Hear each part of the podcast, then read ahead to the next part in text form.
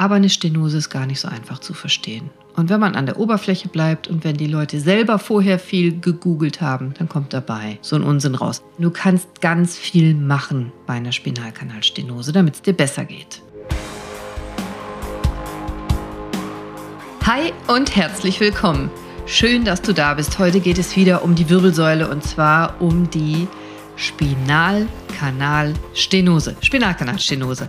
Schwieriges Wort schon alleine. Was ist das und was kannst du tun, wenn du das hast? Du kannst nämlich eine Menge selber tun. Ich behandle so eine Spinalkanalstenose praktisch jeden Tag. Aber ich sehe auch, jetzt habe ich mich ein bisschen damit beschäftigt, wie viel Unsinn du im Internet finden kannst, wie viele Falschaussagen, wie viel Angst dir gemacht werden kann im Internet. Und damit will ich aufräumen. Und ich habe vor zwei Tagen eine E-Mail bekommen von Margret und Margret schrieb mir, liebe Frau Dr. Schott, wünsche Ihnen ein schönes verlängertes Wochenende. Ich würde mich sehr freuen, wenn Sie mir auf meine Frage, was kann ich tun bei relativer Spinalkanalstenose, weiterhelfen könnten. Und sie schreibt weiter, was heißt schon relativ? Eine Verengung ist eine Verengung. Hm, ja, nicht ganz richtig, Margret. Also Richtig, eine Verengung ist eine Verengung, aber eine relative Stenose ist was anderes als eine absolute. Und auch eine absolute Stenose ist keine absolute Operationsindikation.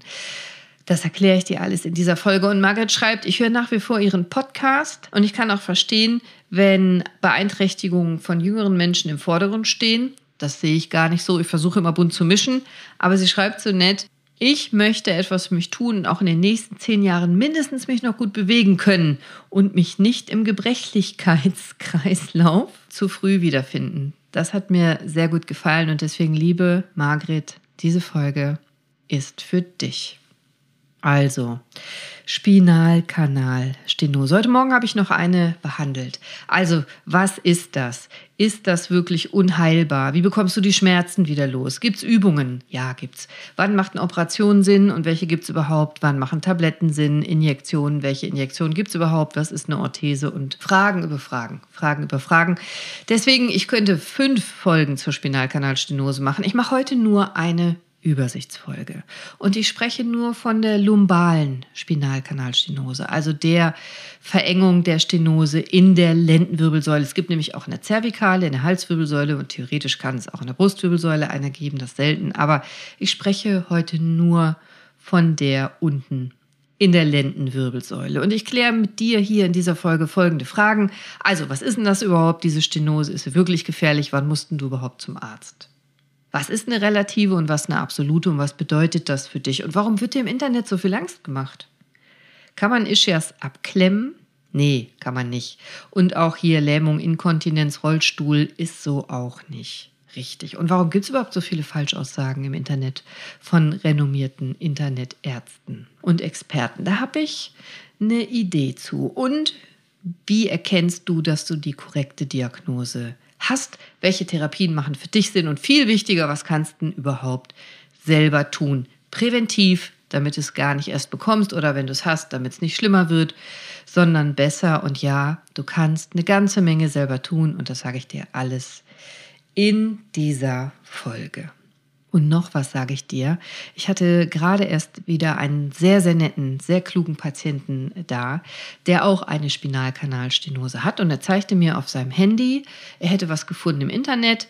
Er hätte da so einen Arzt gesehen, der würde Übungen zeigen und was ich von den Übungen halten würde. Und er zeigt mir ein YouTube-Video von Liebscher Bracht und eine Übung. Uh, und mir bleibt fast das Herz stehen und ich denke, das kann nicht sein. Also diese Übung halte ich persönlich für komplett falsch. Auch das erzähle ich dir in dieser Folge. Also, was ist denn so eine Spinalkanalstenose überhaupt? Übrigens, wir Profis sagen SKS. Es geht schneller, die Abkürzung. Was ist eine SKS? Eine lumbale Spinalkanalstenose ist ein, Achtung, klinisches Syndrom. Das ist keine Diagnose in dem Sinne. Das ist ein Syndrom. Also das sind verschiedene Symptome, die zusammenkommen. Und zwar insbesondere Schmerzen im Gesäß und oder in den Beinen. Kannst Rückenschmerzen haben, muss aber keine Rückenschmerzen haben. Und das Ganze ist bedingt durch die Stenose, die Verengung im Spinalkanal, im Rückenmarkskanal. Also eine Spinalkanalstenose, das ist ein Syndrom, das sind Dinge wie Schmerzen im Gesäß und oder in den Beinen und oder im Rücken, bedingt durch eine Verengung des Spinalkanals. So viel schon mal. Also Stenose kennst du vielleicht, da ist etwas eng stenosiert. Eine Verengung ist eine Stenose und wenn es im Rückenmarkkanal enger wird, das Rückenmark oben und tiefer unten, wovon ich jetzt eigentlich spreche, da läuft kein Rückenmark mehr, da laufen nur noch Nerven, die können eingequetscht werden. Also, und ist das wirklich gefährlich? Nein, das klingt so schlimm, ist aber gar nicht gefährlich, weil diese typische Spinalkanalstenose, von der ich jetzt spreche, die ist gutartig. Und wenn sie voranschreitet, dann ganz langsam. Du hast Zeit, du bist nicht bedroht, du musst keine Angst haben. Und du musst auch nicht sofort zum Arzt. Also ich würde grundsätzlich dazu raten, wenn du anhaltende Rücken- oder Beinschmerzen hast, Schmerzen im Gesäß oder so Kribbeln in den Beinen, Taubheit in den Füßen, über mehrere Wochen und es wird gar nicht besser, dann würde ich zum Arzt gehen, um das abklären zu lassen. Aber das muss noch lange keine Spinalkanalstenose sein, das können noch ganz viele andere Dinge sein. Aber wenn du anhaltende Beschwerden hast, länger als zwei, drei Wochen, dann würde ich es auf jeden Fall ärztlich abklären lassen, damit du überhaupt weißt, worum geht es denn hier. Und warum Hast du so viele Nebenwirkungen, wenn du Spinalkanalstenose googelst oder im Internet suchst? Warum wird dir da so viel Angst gemacht, dass Ischias abgeklemmt werden können, dass der Ischias-Nerv im Rückenmark zerquetscht werden kann, das Rückenmark zerquetscht werden kann, abgeschnitten werden kann, dass du eine Lähmung bekommen kannst, Inkontinenz, Rollstuhl? Ja, ich habe mich das auch gefragt und weißt du, was ich glaube? Ich denke, hier will niemand dir irgendwas Böses, sondern ich denke, oft wissen die sogenannten Experten das gar nicht besser. Also jeder kann im Internet was schreiben, jeder darf im Internet was veröffentlichen, posten, äh, Videos aufnehmen und äh, der eine hat die und der andere die andere Intention. Manch einer will dir was verkaufen. Die meisten wollen dir bestimmt wirklich helfen, aber eine Stenose ist gar nicht so einfach zu verstehen. Und wenn man an der Oberfläche bleibt und wenn die Leute selber vorher viel gegoogelt haben, dann kommt dabei so ein Unsinn raus. Also zum Beispiel, der Ischiasnerv ist gar nicht im Spinalkanal. Der Ischiasnerv entsteht erst im kleinen Becken auf Höhe deines Po's, auf deiner Pobacke, auf Höhe deiner Pobacke. Das heißt, wenn in der Wirbelsäule selber im Spinalkanal irgendwas enger wird, den Ischias kann es gar nicht quetschen. Also Teile des Ischias, Nerven, die aus dem Rücken runterkommen, bilden dann auf Po-Höhe den Ischiasnerv. Anteile können mal gedrückt werden, aber auch nicht schlagartig und schon mal überhaupt gar nicht wird ein Nerv abgeschnitten. Das gibt es gar nicht. Das wird zum Beispiel verwechselt mit akuten Unfällen. Also wenn, wenn du eine Fraktur hast, wenn du einen schlimmen Unfall hast und dir bricht die Wirbelsäule, dir brechen Wirbelkörper, dann können natürlich Knochensplitter oder Teile des Knochens auf den Nerv drücken. Immer wenn es eng wird im Rückenmarkkanal, nennen wir das Stenose oder Spinalkanalstenose, aber das ist nicht die Erkrankung, von der ich hier heute spreche. Das ist ein ganz anderes Krankheitsbild. Oder wenn dir ein Tumor wachsen sollte im Rückenmarkskanal, im Spinalkanal, was extrem selten ist, oder Metastasen, oder bei Tuberkulose gibt es das schon mal. Das, das braucht ja auch alles Platz das dehnt sich auch alles aus und quetscht Nerven weg im Spinalkanal. Das ist genau genommen auch eine Spinalkanalstenose. Das ist aber gar nicht das, wovon ich hier heute spreche. Und wenn du als orthopädischer Patient die Diagnose bekommst, Spinalkanalstenose, dann sprechen wir praktisch immer von diesen gutartigen, altersbedingten, wir nennen das degenerativen Stenosen und nichts Akutes. Es gibt keine plötzliche Lähmung und es werden auch keine Nerven abgeschnitten. Also entspann dich da.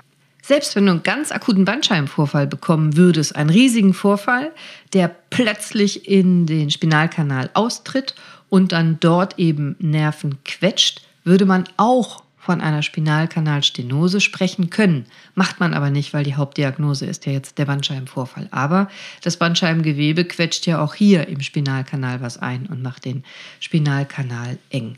Und deswegen Vorsicht mit diesen ganzen Begrifflichkeiten, Vorsicht, was du liest und Vorsicht, wer dir was sagt. Das, was ich an diesen Aussagen nur schlimm finde, und, und das ist, was mich dann traurig macht, ist, dass es Angst schürt.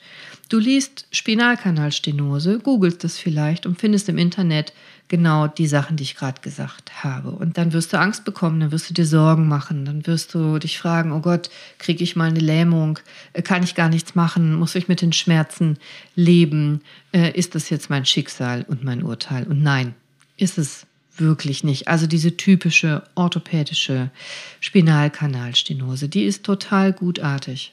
Die wächst ganz langsam, wenn sie überhaupt wächst. Die ist gut behandelbar. Das ist im Prinzip ein natürlicher Vorgang. Wenn wir älter werden, dann wächst ein bisschen Knochen und macht den Kanal etwas enger. Und die Verengung, die entsteht ganz langsam. Dein Körper hat ganz viel Zeit, sich daran anzupassen. Und deswegen gibt es auch meistens gar keine Symptome. Wir sprechen auch unter Experten von einer dekompensierten Spinalkanalstenose. Also die kann man rekompensieren, wenn man so will. Also du hast eine Spinalkanalstenose, die merkst du nicht, die stört dich nicht. Viele Sachen werden mit der Zeit ein bisschen älter, auch deine Wirbelsäule, und dann kommt es vielleicht irgendwann zu dieser Stenose, die du gar nicht merkst. Und vielleicht passiert dann noch irgendwas und noch irgendwas und noch irgendwas und dann dekompensiert das System. Dann hast du Beschwerden, dann hast du Symptome. Und diese Dekompensation, die kann man meistens rückgängig machen. Man kann dich wieder kompensieren, in einen kompensierten Zustand zurückbringen, rekompensieren. War jetzt ein bisschen viel kompensieren, aber ich möchte dir gerne erklären, dass es eigentlich ein Zustand ist, der gut vom Körper ausbalancierbar ist und dass manchmal, weil mehrere Sachen zusammenkommen, der Körper aus dem Gleichgewicht gerät und du kannst ihn zurück ins Gleichgewicht bringen, wenn du weißt, wie. Punkt ist nur, hast du so eine Stenose, die dir gar keine Symptome macht und gehst jetzt vielleicht wegen verspannter Muskeln oder anderer Beschwerden und du weißt, wie du die meisten Rückenschmerzen provozieren kannst, nicht wahr? Mangelnde Bewegung, kein Sport, keine Dehnung, Fehlhaltung, schlechte Ernährung. Also, du hast Rückenschmerzen und eine Stenose, die dir nicht wehtut. Gehst zum Arzt. Die Chance, dass du vielleicht durch eine Bildgebung jetzt eine Stenose diagnostiziert bekommst Bam, das ist die Gefahr. Schon heißt es, du hast eine Spinalkanalstenose. Dabei sind es vielleicht deine Muskeln, die dir wehtun. Und die Stenose, die hast du zwar, aber die spürst du nicht und dann bist du in der falschen Diagnose unterwegs. Und wir werden alle immer älter. Wir werden immer älter, also die Altersstruktur nimmt zu und damit auch die Spinalkanalstenosen. Wir sprechen von der Inzidenz, also wie oft es so eine degenerative Spinalkanalstenose gibt. Und da wir alle immer älter werden, steigt auch die Anzahl der lumbalen Spinalkanalstenosen. Also bei Patienten über 60 kann man in Kernspin tomografischen Untersuchungen, wenn man ins Kernspin legt, ins MRT legt, sehen, dass in mehr als 20 Prozent der Fälle bei jedem fünften eine Spinalkanalstenose diagnostiziert wird. Das ist eine Kernspinuntersuchung. Das heißt nicht, dass die Leute Symptome hatten. Man sieht nur im Bild bei jedem fünften über 60 eine Stenose. Heißt nicht, dass die wehtut. Epidemiologisch ist es so, also es ist eine typische Erkrankung der älteren Wirbelsäule, dass mit steigender Lebenserwartung immer mehr Menschen eine spinale Stenose entwickeln und auch immer mehr Menschen Symptome bekommen. Gibt so eine ganz bekannte Studie, die Framingham-Studie. Da wurde festgestellt, dass 20 Prozent der unter 40-Jährigen, aber 53 Prozent der über 60-Jährigen eine Stenose haben. Also das zeigt schon mal ganz klar, dass je älter wir werden, die, die Chance, das Risiko, eine symptomatische Spinalstenose zu haben, steigt. Das heißt nicht, dass du das bekommen musst, nur die Chance steigt. Anders, viel wichtiger und viel interessanteres Ergebnis aus der Studie ist, dass die symptomatischen Stenosen in der Altersgruppe 40 bis 50 Jahre ist nur etwa 5 Prozent. Also in dem Alter zwischen 40 und 50 haben nur etwa 5 Prozent Symptome durch eine Spinalkanalstenose. In der Altersgruppe 70 bis 80 Jahre schon 15 bis 30 Prozent. Je älter, desto wahrscheinlicher. Aber nochmal, 5% nur im Alter zwischen 40 und 50. Und wie viele Menschen haben Rückenschmerzen im Alter zwischen 40 und 50? Das sind lange nicht alles Spinalkanalstenosen.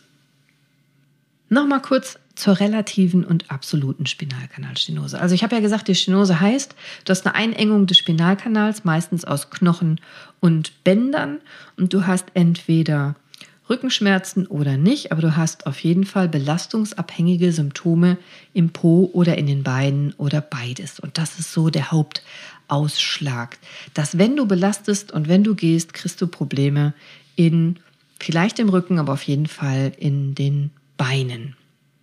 Dann können Radiologen natürlich in der Schnittbildgebung, meistens im Kernspin, seltener im CT, Kernspin ist da besser, ausrechnen, wie weit ist denn dein Spinalkanal noch?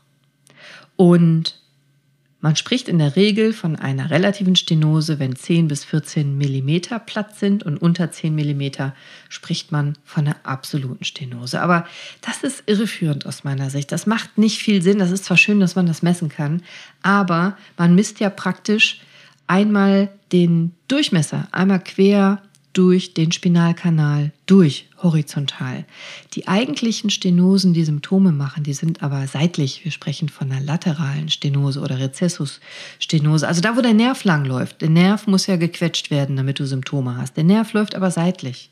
Und das wird ja gar nicht berücksichtigt bei dieser Messung. Also gehst du nach Hause und in deinem Befund steht vielleicht absolute Spinalkanalstenose, du kriegst absolut Schiss, ist aber absolut unnötig, weil das, was gemessen wird, nicht unbedingt das ist, was die Symptome macht.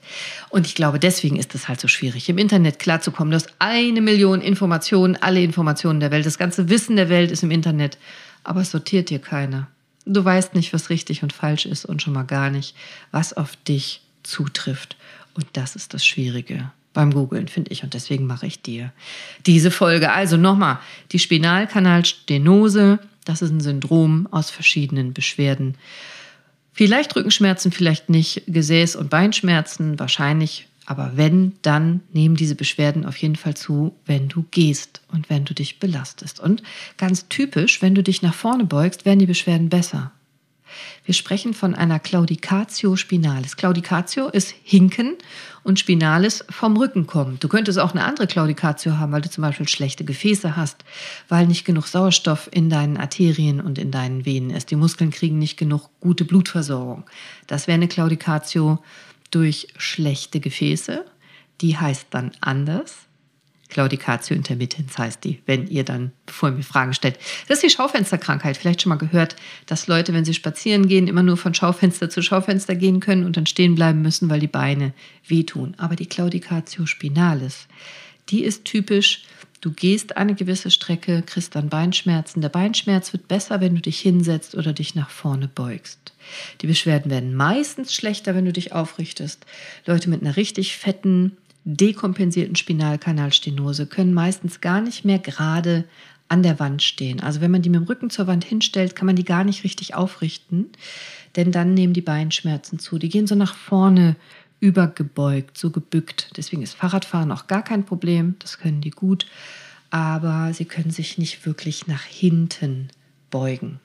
Und das war auch genau die Übung, die ich gesehen habe von Liebscherbracht. Dieses massive nach hinten beugen, also die Bauchdecke dehnen. Grundsätzlich ist es gut, die Wirbelsäule in alle Richtungen zu bewegen. Grundsätzlich finde ich das super, dass wir alle Bewegungsrichtungen immer nutzen, um damit Bänder zu dehnen, äh, Sehnen, Muskeln, Faszien zu dehnen, zu bewegen, die Muskulatur richtig zu benutzen. Aber man muss eben wissen, was man da tut. Und wenn du sowieso schon eine dekompensierte Spinalkanalstenose hast und viel hinten im Spinalkanal angeschwollen ist und du dann, weil du denkst, du meinst es gut, diese Übung machst, dass du massiv dich ins Hohlkreuz begibst, dann kannst du auch das Gegenteil erreichen und die Beschwerden triggern.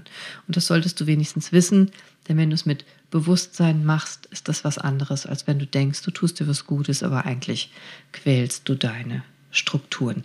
Nichts gegen Liebscherbracht. Die Idee, dass man selber wahnsinnig viel tun kann für seinen Körper, finde ich super. Das mag ich sehr und diese Eigenverantwortung schätze ich sehr. Aber Spinalkanalstenose, wie gesagt, ist gar nicht so ein einfaches Thema. Und wenn du mir jetzt nach 20 Minuten immer noch zuhörst, dann interessiert es dich mit Sicherheit wirklich. Und das freut mich, denn du kannst ganz viel machen bei einer Spinalkanalstenose, damit es dir besser geht. Vielleicht ist nochmal wichtig zu verstehen, wie man so eine Stenose eigentlich bekommt. Das sind nämlich ganz, ganz viele Sachen, die zusammenspielen. Meistens werden die Bandscheiben ein bisschen flacher und trocknen aus, wenn wir älter werden. Das heißt, die Wirbelsäule wird in sich ein bisschen kürzer. Dadurch schieben sich die Facettengelenke, die Wirbelgelenke, schieben sich die Gelenkpartner weiter übereinander, wie so ein Teleskop. Und die Facettengelenke altern, die werden älter, die verlieren ein bisschen Knorpel. Und was macht der Körper, wenn der Knorpel verliert? Am Gelenk meist bildet der so ein bisschen Knochen, der baut Knochen an. Dann gibt es so starke Bänder, gelbe Bänder im Spinalkanal, die verdicken sich, wenn wir älter werden. Und wir haben Blutgefäße, vor allem Venen im Spinalkanal, die stauen sich oft ein bisschen.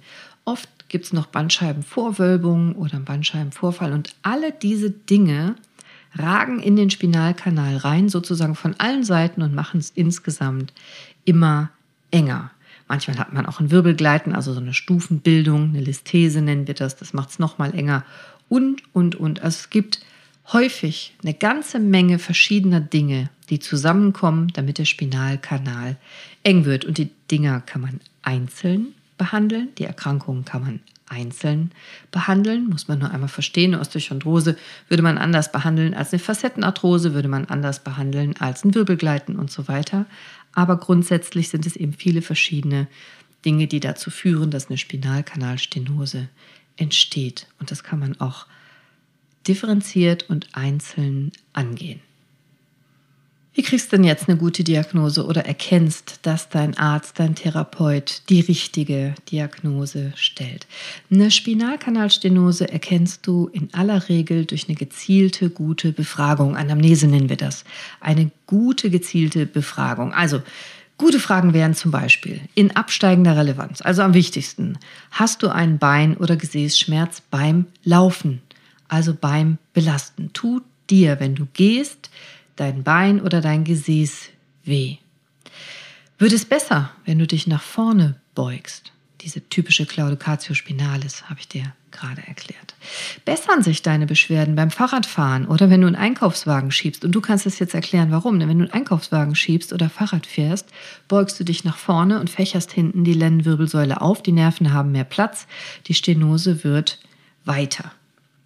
Nächste Frage, wenn du dich belastest und länger läufst, kommt es zu, wir nennen das motorische oder sensible Störungen. Also kriegst du eine Lähmung, kriegst du eine Schwäche, kriegst du Krämpfe in den Beinen, werden deine Füße taub, deine Zehen, deine Beine spürst du da irgendwas. Dann wird ein Arzt natürlich untersuchen, ob deine Fußpulse vorhanden und symmetrisch sind, um eben abzugrenzen gegen die Claudicatio intermittens, gegen die Schaufenstererkrankung, gegen die unzureichende Blutversorgung.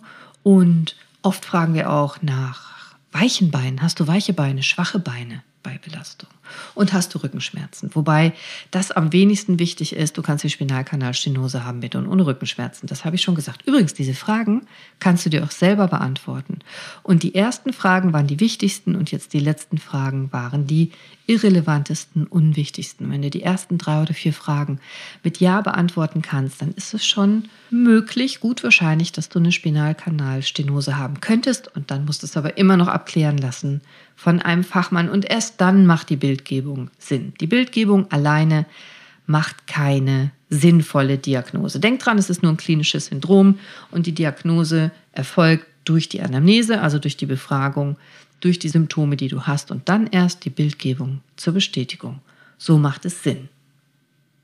Und jetzt verstehst du bestimmt auch, warum es so schwierig ist, das im Internet zu recherchieren und warum es auch für viele Creator im Internet schwierig ist, das so sinnvoll darzustellen. Ich arbeite jetzt mit Wirbelsäulenpatienten über 20 Jahre und ich fand die Spinalkanalstenose am Anfang auch schwer zu verstehen. Und ich versuche dir das jetzt so runterzubrechen auf eine Art und Weise, dass du so einen groben Überblick bekommst. Ich könnte noch eine Million Stunden weiterreden über die Spinalkanalstenose. Keine Angst, das mache ich natürlich nicht. Aber erstmal, dass du so grundlegend ein paar Sachen verstehen kannst, weil es dir dann viel leichter fallen wird, mit deinem Arzt, mit deinem Physiotherapeuten oder mit wem auch immer darüber zu sprechen. Und das was ich dir meist mitgeben will, ist, welche Therapien machen Sinn. Und zwar immer, immer zuerst Bewegung, Dehnung, Muskelaufbau, Stabilisierung deines Rumpfes, Beckenbodentraining. Unterschätzt nicht das Beckenbodentraining. Vielleicht hörst du dir meine Folge zum Beckenbodentraining nochmal an. Die ist wesentlich wichtig. Also die Therapie, die den Beckenboden beinhaltet und das Beckenbodentraining beinhaltet, ist ein wesentlicher Bestandteil einer guten Stenosetherapie, auch wenn du das wahrscheinlich nicht findest, wenn du im Internet guckst. Und die Therapie hängt auch entscheidend davon ab, wie es dir geht und was du für Beschwerden hast. Und die allermeisten Beschwerden, die allermeisten Rückenschmerzen, je nach Studie zwischen 70 und 90 Prozent, sind myofaszial bedingt, also beruhen auf den Beschwerden der Muskeln, Sehnen, Bänder, des Weichteils des Gewebes. Und nur ganz selten ist es tatsächlich die harte Spinalkanalstenose selber. Und oft kannst du eben durch ein gezieltes Training, durch Bewegung und durch alles, was ich gerade gesagt habe, die vermeintlichen Spinalkanalstenosenbeschwerden heilen, verlieren, wegmachen, reduzieren, deutlich bessern. Durch konsequentes, gutes Bewegen und auch indem du lernst, deine Rumpfmuskeln richtig anzusteuern. Weißt du denn, wo deine schrägen Bauchmuskeln sind? Kannst du die ansteuern? Kennst du deine untere Bauchmuskulatur und weißt du, wie du die trainieren kannst? Soll nicht immer nur der Rücken gestärkt werden. Beckenboden, Rücken, Bauch und die Beweglichkeit der Wirbelsäule in allen Richtungen. Das ist total wichtig. Normalerweise fängt man die Therapie konservativ an, also mit genau diesen Dingen, die ich gerade gesagt habe, und hat in der Regel dadurch oft schon eine deutliche Besserung. In Studien zeigt sich, dass die meisten Spinalkanalstenose-Beschwerden irgendwann stagnieren. Also in 60 bis 70 Prozent der Fälle hören die Beschwerden einfach wieder auf, auch ohne Therapie. Aber natürlich besser, schneller, nachhaltiger und potenter mit Therapie. Es gibt immer Ausnahmen. Es gibt immer Ausnahmen. Patienten mit sehr ausgeprägten Symptomen oder sehr starker, hochgradiger Stenose zum Beispiel, weil so ein Wirbelgleiten dabei ist, ein starkes. Wenn die Beschwerden immer weiter zunehmen, dann stagniert das nicht. Dann ist das ein Zeichen dafür, dass es auch in Zukunft zunehmen wird. Aber bei den meisten Patienten stagniert das irgendwann. Das ist eher so ein wellenförmiger Verlauf. Also Beschwerden kommen, Beschwerden gehen, Beschwerden kommen, Beschwerden gehen. Was total Sinn macht, ist eine Kombination der krankengymnastischen Übungen mit physikalischen Strategien, also Wärme zum Beispiel. Und Medikamente können total Sinn machen. Also bei akuten Schmerzen natürlich Schmerzmittel, bei verkrampften Muskeln Muskelrelaxantien. Es kann auch mal kurzfristig Sinn machen, Antiphlogistika zu nehmen, also so entzündungshemmende Medikamente wie, wie Ibuprofen oder vielleicht sogar Cortison. Wichtig sind Kombinationen, das heißt, wann welches Medikament Sinn macht. Vielleicht hörst du dir meine Rückenfolgen dazu nochmal an, die nenne ich dir auch ganz am Ende nochmal. Dann musst du dir jetzt nichts aufschreiben. Ähm, da erkläre ich das alles ganz in Ruhe bei Hilfe. Ich habe einen Bandscheibenvorfall und Do's und Don'ts beim Hexenschuss, aber ich nenne dir das am Ende nochmal. Und die physiotherapeutischen Übungen werden vor allem damit arbeiten, dass du aus dem Hohlkreuz rauskommst, dass du deine Muskeln stärkst und stabilisierst, Bauch- und Rückenmuskulatur, Beckenbodenmuskulatur, dass du nochmal überprüfst, wie bewegst du dich eigentlich, wie stehst du eigentlich auf, wie setzt du dich hin, wie steigst du ins Auto ein, wie gehst du eigentlich, wie bewegst du dich? Oft haben wir uns ganz falsche Sachen angewöhnt. Das kann man am Laufband trainieren zum Beispiel. Auch Elektrotherapie kann Sinn machen und ganz viele andere passive Maßnahmen können Sinn machen. Orthesen, die dich aus dem Hohlkreuz rausholen, können total Sinn machen, bis deine Muskeln so kräftig sind, dass du die Orthese nicht mehr brauchst. Und grundsätzlich ist dieses aus dem Hohlkreuz rauskommen, vielleicht das Bäuchlein, das vorne zieht, reduzieren. Ganz wichtig, denn wenn hinten mehr Platz ist, können die angeschwollenen Weichteile wieder abschwellen und du bist wieder kompensiert. Am Knochen kannst du nichts verändern und ich auch nicht. Selbst wenn ich Injektionen mache, kann ich den Knochen nicht abschwellen, aber die Weichteile. Und oft reicht das, wenn die Weichteile abschwellen, dass noch genug Platz ist, auch wenn der Knochen ein bisschen gewachsen ist, sodass die Stenose dir keine Symptome mehr macht. Idealerweise bekommst du eine Kombination von Injektionen und Physiotherapie, sodass die Injektionen, die Spritzen, die Weichteile im Spinalkanal abschwellen können, während die Physiotherapie, das Training mit dir zusammen dafür sorgt, dass du aus dem Hohlkreuz rauskommst. Anders, die Spritzen wirken ein paar Wochen, vielleicht ein bisschen länger und dann, wenn du nichts geändert hast, wirst du wieder Beschwerden haben. In der Physiotherapie und im Training wirst du manchmal über einen gewissen Punkt des Erfolgs nicht drüber hinwegkommen, wenn die Nerven nicht abgeschwollen werden. Und wenn man das kombiniert, dass also die Injektion und die Physiotherapie sozusagen gleichzeitig stattfinden können, dass durch das Abschwellen du in der Lage bist, sinnvoll zu trainieren und dann auch so nachhaltig trainierst, dass wenn die Spritzenwirkung verpufft und vorbeigeht, deine Haltung aber so verändert ist, dass du gar nicht mehr im Hohlkreuz bist dann hast du gewonnen. Ich habe viele von diesen Patienten, die vielleicht einmal im Jahr kommen oder alle zwei Jahre kommen und eine Spritzenserie bekommen, eine Injektionsserie. Das sind Spritzen, die mache ich nicht IM, wie das meist der Hausarzt macht in den Muskel, sondern das sind Injektionen, die mache ich epidural also in den Spinalkanal hinein. Das ist so ähnlich wie äh, eine Spinalanästhesie, eine Schicht drüber. Epi heißt auf. Epidural mache ich die. Da mache ich gerne eine eigene Folge drüber. Und ich habe auch schon, Doktorin spritzt mir das weg, eine Folge gemacht über wirbelsäulennahe Injektionen. Das führt sonst heute zu weit. Wir haben schon 30 Minuten. Wenn ich diese Injektion mache bei diesen Patienten, vier, fünf, sechs Stück in Kombination mit Physiotherapie und ein paar anderen Maßnahmen, dann sind diese Patienten oft erheblich beschwerdegelindert oder beschwerdefrei für ein Jahr oder länger. Das ist keine PRT, das sind nicht diese typischen Injektionen, die du vielleicht im CT bekommst, die gehen von seitlich an die Nervenwurzeln, sondern bei der Spinalkanalstenose helfen im Wesentlichen diese epiduralen Techniken in den Spinalkanal hinein, um die Weichteile abzuschwellen. Dann machst du zusammen mit der Physio die Haltungsänderung, den Muskelaufbau, kriegst das Bewusstsein, wie du deinen Rumpf richtig bewegst und häufig hast du dann ganz viel gewonnen.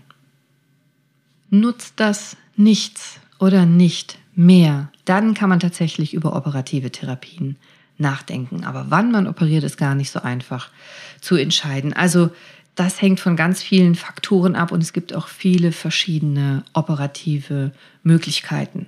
Ich mache dir gerne zu den einzelnen OP-Verfahren eine eigene Podcast-Folge. Wenn dich das interessiert, dann schreib mir das, schreib mir auf Instagram oder schreib mir eine E-Mail. Dann kann ich nochmal genau eingehen auf Laminektomie, also Fensterung, Stabilisierung. Es gibt auch so interspinöse Spacer, so Platzhalter, die man zwischen die Dornfortsätze, zwischen die Knochen einsetzen kann. Ich persönlich halte sehr viel von der mikroskopischen Dekompression, also dass man den Spinalkanal erweitert unter Mikroskop. Das macht man mit so einer Kugelfräse, dass man den Knochen da fast wie beim Zahnarzt wegfräst. Also praktisch nur das wegnimmt, was zu viel überflüssig gewachsen ist, um es in den Ausgangszustand zurückzubringen. Aber das ist sicherlich eine eigene Folge. Was ich möchte, was du von heute behältst, ist im Wesentlichen. Es gibt wahnsinnig viele Studien, die wenigsten davon sind evidenzbasiert, was jetzt total perfekt ist bei einer lumbalen Spinalkanalstenose. In aller Regel ist erst die konservative Therapie sinnvoll und indiziert und nur bei hochgradigen Stenosen mit schweren Symptomen sollte man direkt operativ vorgehen. Häufig ist es aber so, weil im Alter die Stenose voranschreitet, dass erst die konservative Therapie gut hilft und entweder stagniert dann das Krankheitsbild oder über die Jahre und Jahrzehnte wird es schlimmer und dann kann eine operative Therapie total Sinn machen. Aber das ist und bleibt total individuell. Es kommt völlig darauf an, was der einzelne Patient hat, welchem Lebensabschnitt er ist und so weiter und so weiter. Insgesamt gibt es wenig Langzeitergebnisse zu den modernen Verfahren. Also mit Studien kommst du hier nicht weit. Womit du aber ganz weit kommst, ist mitzunehmen, was du selber tun kannst. Also das Wichtigste nochmal zusammengefasst für dich. Spinalkanalstenose der Lendenwirbelsäule. Kardinalsymptom, wenn du so willst, ist die Claudiocatio spinalis, ist das Hinken, sind die Beschwerden beim Gehen, beim Belasten. Und die werden besser, wenn du dich bückst oder nach vorne beugst. Die können einseitig sein, die können beidseitig sein, können im Po sein, können in den Beinen sein. Du kannst Rückenschmerzen haben, musst aber nicht. Fahrradfahren geht meistens super. Die Spinalkanalstenose ist ein Syndrom, also ganz viele klinische Symptome aufgrund ganz vieler verschiedener Befunde, die insgesamt im Alter einhergehen, die natürlich sind, die langsam voranschreiten und die dafür sorgen können, dass aus vielen Gründen der Spinalkanal enger wird. Auf gar keinen Fall bitte die Diagnose absolute Stenose im Kernspin nehmen, um daraus zu schließen, man muss das unbedingt operieren. So ist es absolut nicht. Wirklich neurologisch schlimme Sachen wie Lähmungen und sowas sind absolut, absolut selten und die Ausnahme. Meistens kann man das sehr gut konservativ behandeln, aber du musst eben selber was tun, machen, tun. Also selber ran, selber was tun. beweg dich. Nimm Vitamine, Vitamin B-Komplexe empfehle ich zum Beispiel super gern bei all diesen Spinalkanalstenosen. Dehn dich, kräftige deinen Rumpf, lerne deine Muskeln kennen, kräftige deinen Beckenboden, reduziere das Bäuchlein, ernähr dich sinnvoll, vernünftig, antientzündlich. Auch dazu habe ich eine eigene Folge gemacht. Also, meine Rückenfolgen, nochmal, habe ich dir ja versprochen. Hilfe, ich habe einen Bandscheibenvorfall Do's und Don'ts beim Hexenschuss. Und wenn du noch mehr über die Injektion wissen willst, dann hör dir die Folge Doktorin, spritz mir das weg nochmal an. Da habe ich eine Bundesliga-Fußballerin behandelt. Und du könntest, apropos tun, eigentlich jetzt sofort aufstehen und dir ein Stück Obst holen oder frisches Gemüse oder ein Glas Wasser trinken oder beides oder drei Rückenübungen machen oder dich für heute Abend mit einem Kumpel zum Sport verabreden. Oder? Mach's doch einfach. Schaden kann's nicht. Sei bewusst, sei mindful. Nimm deine Gesundheit in deine eigene Hand. Also frei nach dem Motto, hab's lieber in deiner Hand als in deinem Rücken, oder? Ja, ich weiß. Sorry, aber es passt so gut gerade. Tu was. Deine Cordelia. Bis nächsten Mittwoch. Ciao.